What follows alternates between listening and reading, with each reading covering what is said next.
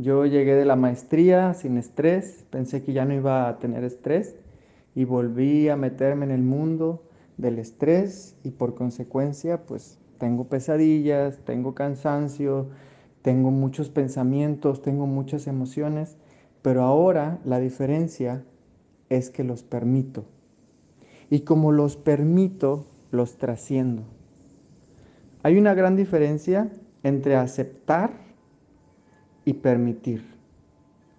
Para mí aceptar es como tengo que aceptar. Tengo que aceptar estas pesadillas, tengo que aceptar estos pensamientos. Pero eso no es permitir. Es como una imposición y lo que resiste persiste. Permitir para mí es, primero que nada, ser consciente de que solo es estrés liberándose. Y por lo tanto, esto que está pasando es natural. Y va a pasar. ¿Cuándo? En su propio tiempo perfecto. En realidad no me importa porque ya aprendí a permitir.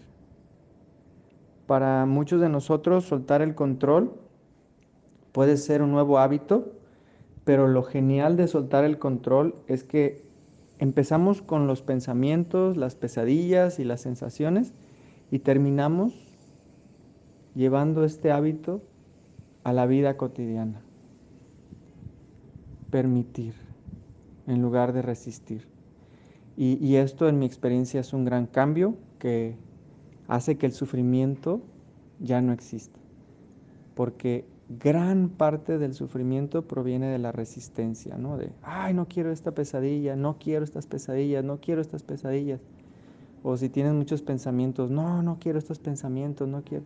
O lo que sea que estés viviendo, acuérdate, es natural y es perfecto.